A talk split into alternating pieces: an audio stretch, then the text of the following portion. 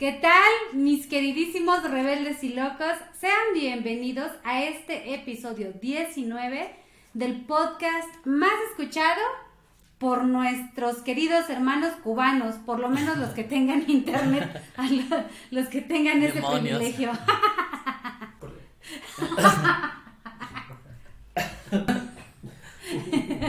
en la voz de este proyecto, Lisette Claudio Palma, acompañada de un exalumno, ay, exalumnos ya, hablaremos de un personaje rebelde y loco de un tema que es del interés de nuestro invitado.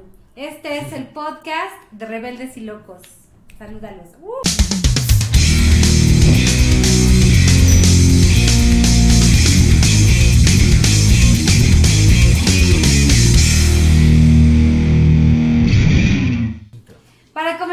Hablar del tema, ah, bueno, antes de comenzar a hablar del tema, quiero presentarles. A mi izquierda se encuentra Francisco, joda de nombre de verdad, yo nada más te conozco por Daniel. Francisco Daniel Rubio. Nombre de telenovela. No, nombre de telenovela, pero gacho, ¿no? Las planas. De, de, de en las planas lo resentía. Tienes, tienes color cubano y todo, pero no, no lo es, no, lo es. Migración.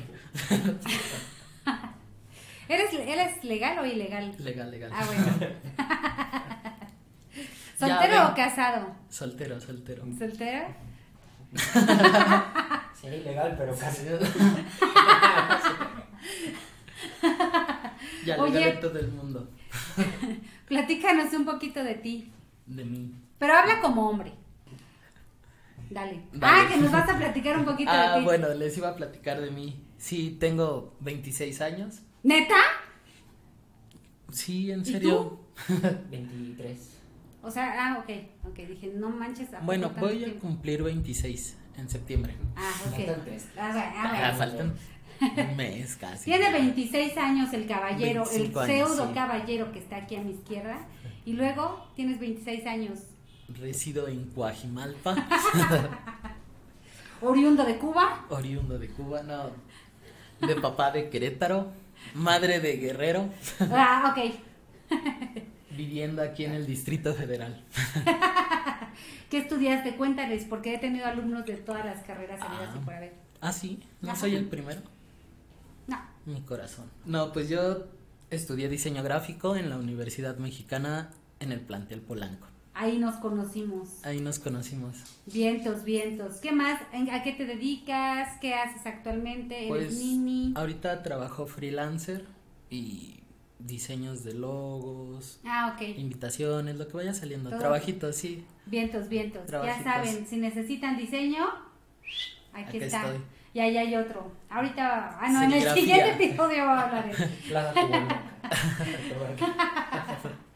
Va que va. Pues ahora sí, mi queridísimo Daniel nos va a platicar de un rebelde y loco que él escogió. Así que le voy a dejar casi, casi toda la batuta. Lo único que voy a hacer yo aquí es mediar y ser preguntona, en el... la preguntona. Así que... Sí, sí, sí. Cuéntanos. Bueno, pues primero que nada, ¿quién es Randy Acosta? Randy Acosta. Randy Acosta es el que el personaje que yo elegí y pues es un rapero, un rapero cubano, de origen cubano, que se dedica a hacer rap, hip hop, todo siempre en pro de la revolución.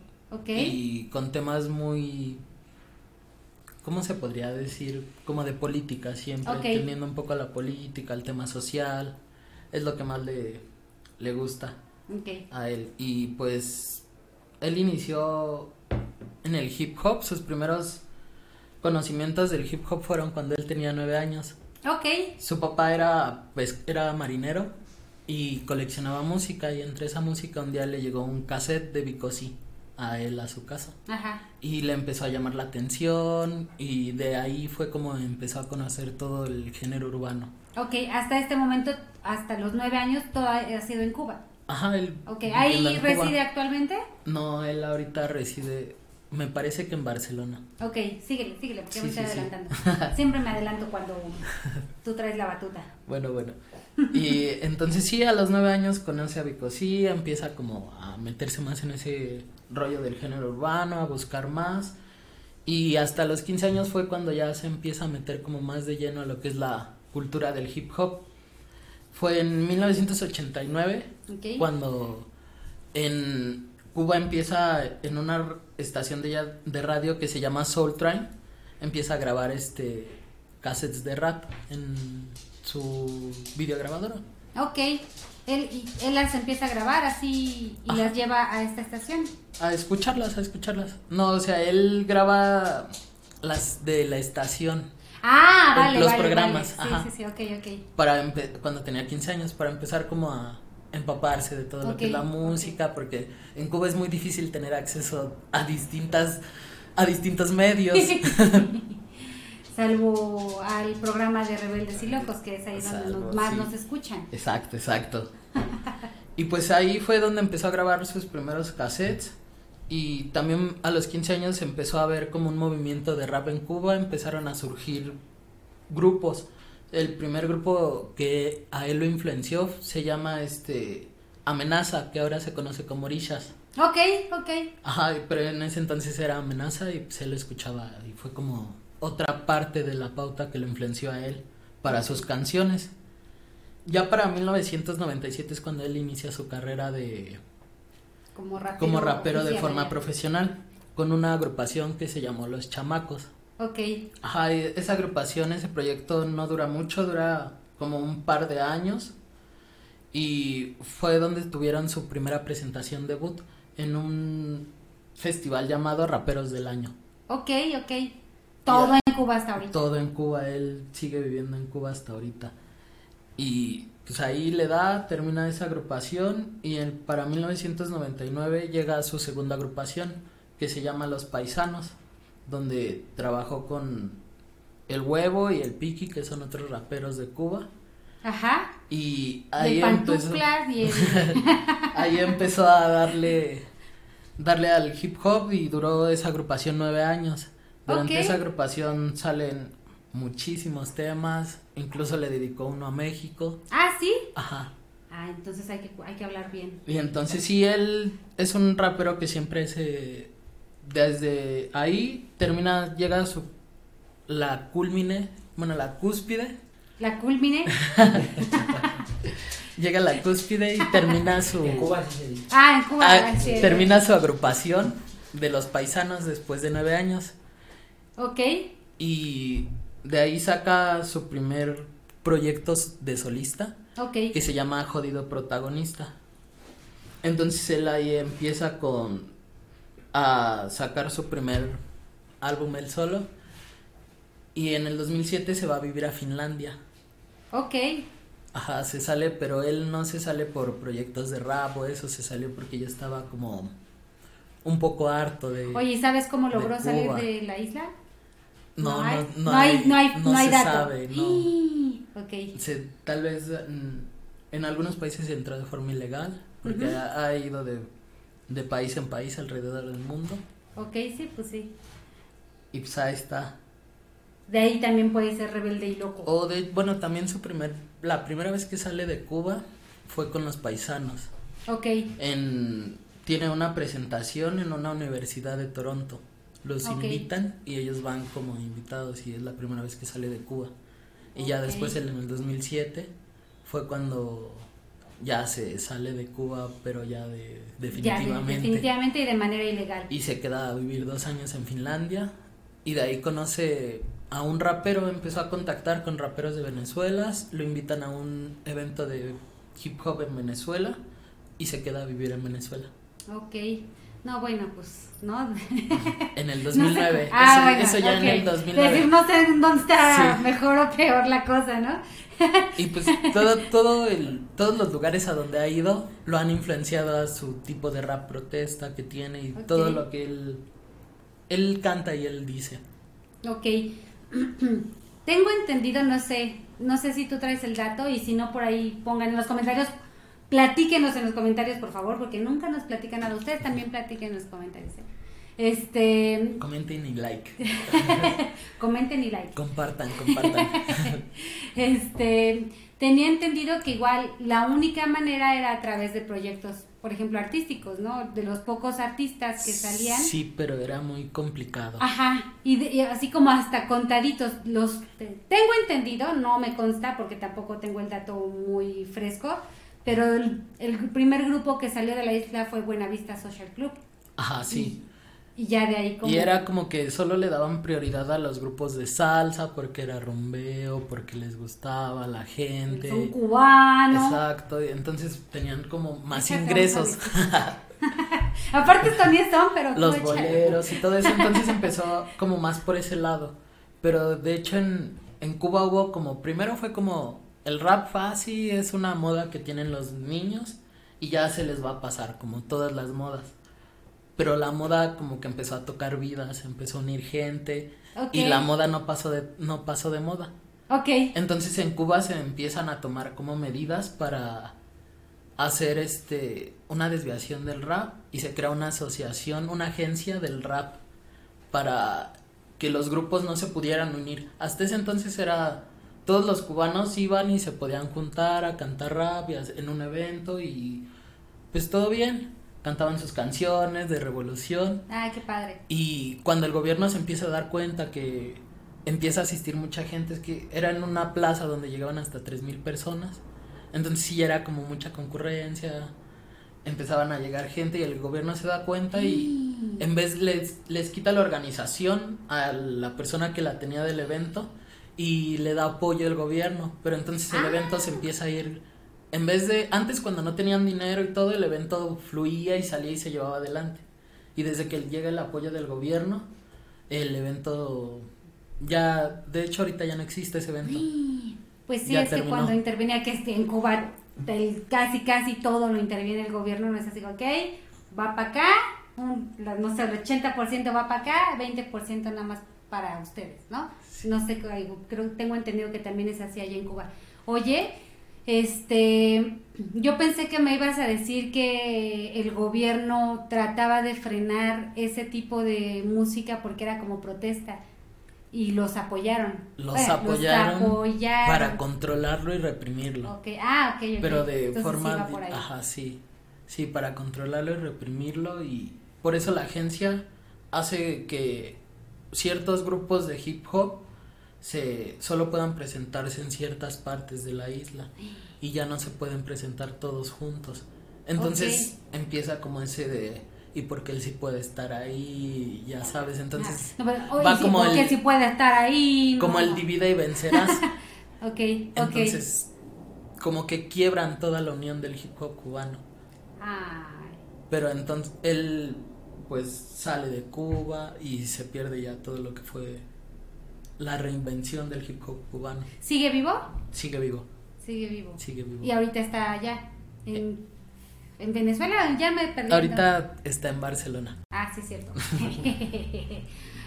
Pues empieza su crecimiento artístico y personal de ahí del 2010 del 2009 en adelante Ajá, para abrirse camino por toda Latinoamérica. Ok. visitando varios países como fue Venezuela, Chile, Argentina, de Cuba obviamente.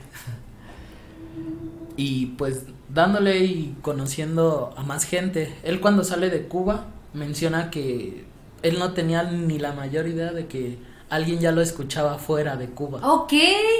Y O sea, él como- pensaba que era nada Ajá. más en la isla. Y a lo mejor, ajá. Por lo mismo de que tienen como acceso limitado a ciertos medios de comunicación, ya él cuando llega a Finlandia y después a Venezuela y es- se da cuenta de que ya lo escuchaban en Venezuela, que lo conocían, que sabían sus canciones, fue como, a ver, espérate. Él hasta ese entonces no sabía que era ya alguien conocido, que inclusive yo ya lo había escuchado. ¿Y cómo fue posible que su música saliera de la isla? ¿A través de qué? Por lo mismo de que un turista llega Ah, a vale, vale. Sí, Cuba, sí, claro. compra el compañero. y La producción, ahí está. Acomódale. Qué bárbaro, estás despedido. ¿Qué tal ve ahí? Este, un poquitito más, Ah. si quieres, pero gira como el, el aro. Más, ¿Un poquitín? más, compañero. Es que estoy siendo milimétrico. Ahí está, vientos. Tú no entiendes el arte, compañero. Sí. pues ya desde el 2009 empieza a tomar fuerza, se da cuenta de que es un, una persona influyente en las personas, que ya lo conocen, que todo el género, bueno, toda la escena de hip hop latino ya sabe de su existencia. Y empieza a contactar en Chile, me parece que es donde empieza a contactar para eventos grandes. El primer evento donde lo invitan fue Venezuela, que se quedó a vivir ahí dos años. Ok. Y de ahí se va a Barcelona, donde conoce a su actual pareja y donde y tiene una hija. Ah, ok, ok. Sí, fue Sergio. Pues nada, que es firme creyente de la letra de carácter social y de expresar su forma de pensar, siempre luchando con fuerza y representando el hip hop latino okay. en todas partes del mundo. Se ha presentado en Francia, en Barcelona, en distintos lados del mundo. ¿Y, ¿Y, ha colaborado con otros raperos? Ha colaborado con otros raperos de todas las partes que antes he mencionado. Ajá. Ha colaborado, tiene colaboraciones con Perú, con Chile, Ah, Venezuela, ok, ok. Ah, pero yo pensaba como que de artistas específicamente. Argentina, Colombia, México, Francia, Estados Unidos y España. Y cuando sale de la isla, ¿sigue abordando temas sociales referentes a la isla o ya de lo que ve en otros lugares? Pues no, más bien de sus problemas como conforme él va avanzando y evolucionando en su vida, los, los, problemas son diferentes y canta respecto a los problemas que él va viendo de acuerdo a la sociedad, el país, el lugar en donde está. Siempre como en, en pro de los de todo el barrio, de todo el gueto. Ajá. ¿Qué piensas tú? O sea, ¿traes como una, una idea como lo que él piensa o por qué te gusta tanto? Pues sí, básicamente todo el, todo el, el hip hop me gusta, pero de las primeras temas que empecé a consumir de hip hop fueron de rap cubano. Ok, y fíjate Ajá. que tienes cara más de reggaetonero. Ay, maestro. gracias, gracias. no porque estés feo, además. no es cierto, no es cierto, es miren, de los más guapos que hay en, la, historia de, de Unimex. Y ahorita yo voy a hacerte una pregunta desde mi ignorancia con el, sí me gusta el hip hop y el rap, pero la verdad es que no conozco el origen. Todas las canciones o son como de temas revolucionarios o, o es nada más él o algunos, no todos. Eh, pues ahorita ya no, porque cada quien canta sobre sus problemas. Ah, okay. Entonces, por decir, en Estados Unidos hay armas, y hay drogas, entonces cantan de armas y okay, drogas, okay. en Venezuela es lo mismo, en Cuba por decir cantaban sobre la represión del gobierno, en México también se canta sobre drogas, sobre armas, sobre el gobierno, entonces como que cada país canta sobre sus problemas. Ok. Pero no, también no todo es como, no siempre se quieren cantar sobre armas y sobre morirse, porque no siempre te quieres morir. Ok, oye... Exacto. Y lo, no siempre, no, no siempre, siempre, aclarando, ¿no? Algunas veces. Algunas veces. Oye, ¿y qué hip hoperos te gustan mexicanos? Mexicanos. Pues, no sé, conocí Cártel de Santa, fue el primero que conocí. Ok. Y a la fecha, pues sí. Es los, son los De repente para escuchar está bien, pero está, no sé, Gera MX, Eptos 1, Caballeros del Plan G, hay, okay. hay, hay, hay listas, hay okay. listas, sí. hay varios. No, que nos rapes ahorita aquí en calor. Híjole. Ah, ¿verdad? Híjole, yo. sí. Este, ay, ya se me olvidó, ¿por qué me distraen? Este, si la vestimenta tiene algo que ver, o sea, que significa algo también en el hip hop o en el rap. Pues si la persona quiere llevar como una moda y una tendencia, sí, pero si no, no. Porque el hip hop nace básicamente por lo que las personas quieren dar a decir y por su forma de expresión, no por su forma de vestir. Ok, ok, sí, ahorita que, que estás diciendo esto, por ejemplo, seguramente, o sea, como en todos los estilos musicales, hay mucho hip hop y mucho rap que es por moda.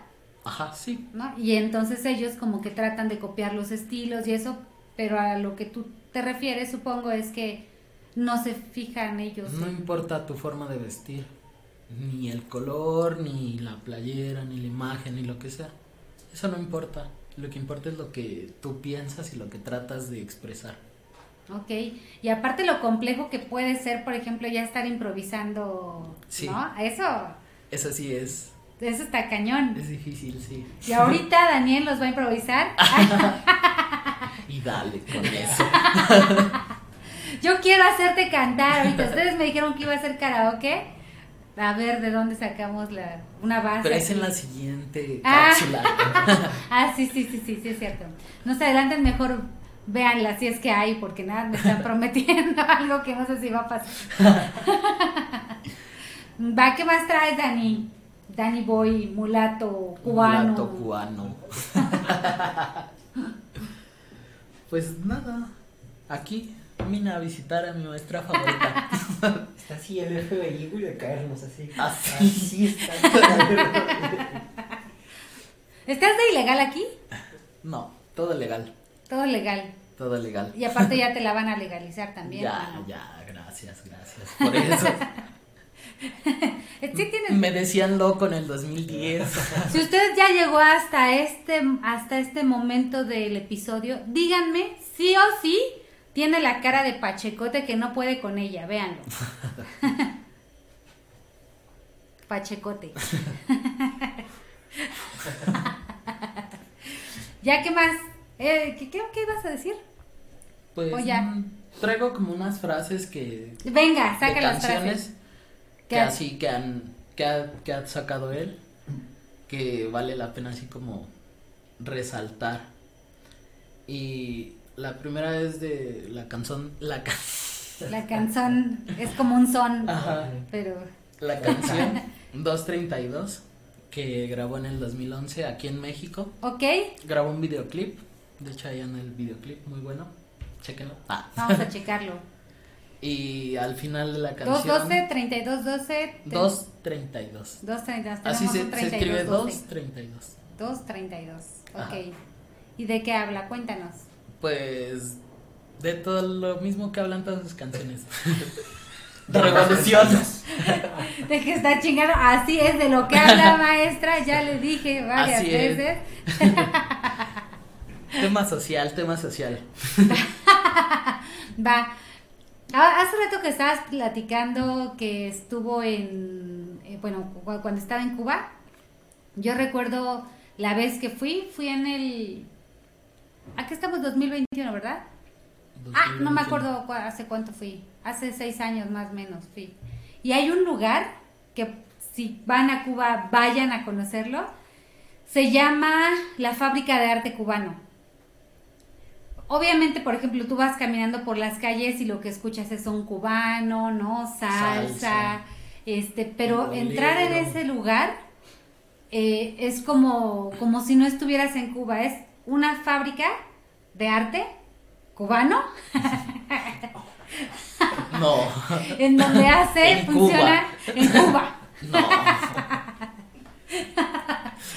en donde funciona como galería, bar y auditorio para conciertos, todo en un mismo espacio, ¿no? Entonces está padrísima porque entras, es un lugar obviamente gigantesco, porque no sé si les había dicho, pero es una fábrica de arte. En Cuba. Entonces, entras y pues ves una galería de foto, ¿no? Hay una barra, entonces vas, compras y pues estás chupando lo que tú quieras mientras ves la galería. Y luego Suena bien. pasas, está padrísimo, pasas a otra sala y es una, una sala como para escuchar puro jazz. Y están las mesitas y tú te puedes sentar, igual hay una barra ahí por si ya se te acabó el trago atrás, te puedes este, ir ahí, no nada más es puro trago, también hay este comida, ¿no? Pues lo que puedas encontrar en Cuba nada más. este, no crean que hay muchos surtidos, no, no, lo, lo que hay. Este y de- El pan. Entonces eh, llegas a la parte de jazz, ¿no? Y está ahí un, un grupo de jazz tocando. Entonces dices, bueno, ya no quiero jazz. está la sala de rock, ¿no? Entonces igual todo, discos de estos de vinil pegados por todos lados. Este, y está chido, ¿no? Igual barra, cheleando, lo que ustedes quieran. Eh, pasas igual por galerías de pintura, de más fotos, ¿no? Arte conceptual, arte contemporáneo, bien loco. Y luego llegas como a la sala de cuartetos. Entonces está el cuarteto de cuerdas, nada que ver con las otras salas, está bien loco. O sea que cultura Ay, hay, no, no nada más musical, sino es el de los países con mejor educación, ¿no? Y de hecho es como obligatorio que todos los, o sea, ahí en, en Cuba el 100% de las personas son, este, saben leer y escribir, ¿no? Es como, o sea, meten a la cárcel a los papás si no, si no estudian, ¿no? Los niños no estudian, si no van a la escuela. Entonces hay muy buena preparación, la- lo que todos sabemos, ¿no? Y que justo también por eso las, las protestas que ha habido últimamente, este, pues que el gobierno los detiene, los detiene un chingo, Sí. ¿no? Y entonces La encuentras, represión. ajá, encuentras este taxistas con doctorados, ¿no? Con maestrías, pero pues no pueden hacer más que maestrías y doctorados. Si tienes un doctorado y puedes tener un buen trabajo, dice el gobierno, ah, pues ganas bien, venga para acá, un, así te quedas con, como hagan de cuenta aquí como el sueldo, este... como el SAT. Todavía no, todavía no monetizamos y ya no- Eh, allá, ¿no? Este, es como tienes que ganar el sueldo mínimo y si ganas más, venga para acá y te quedas con tu sueldo mínimo. Entonces, híjole, Sí. Pues sí, cómo no hablar, ¿no? Y qué padre que, bueno, qué padre entre comillas, porque no debe ser tan padre, pero que a través del arte, de la música y todo esto, puedas, ¿no? Pues como puedas, Trascender ajá, ¿no? Cambiar de sitio. y de- Ajá, y quejarte. Bueno, pues sí, pero también se fue de manera ilegal, no sabemos cómo salió, pero Balsa. Balsa y flotis. Más flotis que balsa. o se casó con, a lo mejor se casó con una, Se casó hasta después en Barcelona. ah, no se casó para salir de la isla. No. Ah, porque también esa es otra Sí, a la que recurren mucho, ¿no? Casarse con alguien, con un extranjero para que la saque. Alguien, alguien se tiene que poner vivos para patrocinarnos. Ahora sí, mi queridísimo, no hicimos una pausa grande, no nos pusimos a chismear, Nada. nada. Cinco minutos. No sé, han, pasado cinco minutos, ¿no? Daniel fue a hacer del dos nada más. este. ¿Con qué podemos cerrar? Pues ¿Qué hiciste en el Valle? que el- con el mensaje que tiene Randy Acosta en todas sus canciones. ¿Qué Que es tiene? el mensaje de no dejarse doblegar por nadie. Siempre seguir firme con sus ideales. Ni por la tóxica. Ni por la tóxica, ni por nadie. Seguir tus sueños y luchar para conseguirlos. Ah, Siempre por qué la bonito. derecha. Siempre por la derecha, conseguir tus sueños, ¿no? Y pues sí, está padre, está padre el mensaje. Así es. Así es, muy Carlos Muñoz. Muy caro. No te queremos, Carlos Muñoz. Poco. Yo sí. Pues ahí está, ahí está el, el, el rebelde y loco que mi queridísimo Daniel eligió, Raya Costa, yo no lo conocía, hasta que Daniel nos vino a dar una cátedra de un hip hopero. Tengo ganas ahora de ir a buscar canciones de él, he de confesar. Muy buenas, siempre, muy buenas. siempre se aprende algo, esto padre también de este, de este podcast. Así que, ¿cómo te pueden encontrar en redes sociales? Díceselos, díceselos para que te sigan. Daniel Rubio. Simple. Así, no se quebró Sin la cabeza. no le pensó mucho. Las dos neuronas que tiene en ese momento estaban ocupadas y dijo Daniel Rubio, Lo que soy. lo que soy. Porque hay que luchar, ¿no? Hay que Siempre luchar, defender lo defender que eres. lo y- que eres y quién eres. ¿Y quién eres? Hechos, eso chingao, hecho, Hecho. hecho chingao. Va, a la Miss la pueden encontrar en Instagram, ¿Cómo? nada más, como arroba de rebeldes y locos el podcast, no me distraigan porque me distraigo y ya no digo nada. Arroba de rebeldes y locos es el podcast, el Instagram del podcast, es el Más podcast. escuchado. este, más escuchado, Por todo, Por- todo el mundo. todo el mundo. Y dos, del mundo. tres cubanos que Dos, tienen acceso cubanos, a internet. Uno que otro venezolano. Y ahí vamos Bueno, cultivando. sí, los más venezolanos y más cubanos que hayan huido de su país. Exacto, Eso, exacto. ellos sí nos escuchan. Siempre fuerza. Y este, y mi Instagram, el personal es IG de línea curva. Ay, síganos y comenten, comenten en los videos, Dedito arriba, dedito arriba. compartir, a llegar a más gente. Ahí estamos. Ayúdenos a llegar a la gente correcta. Nos vemos. Esto fue el podcast de Rebeldes y Locos. Nos vemos en el siguiente episodio. Chido. Bye. Bye. ¡Vecina!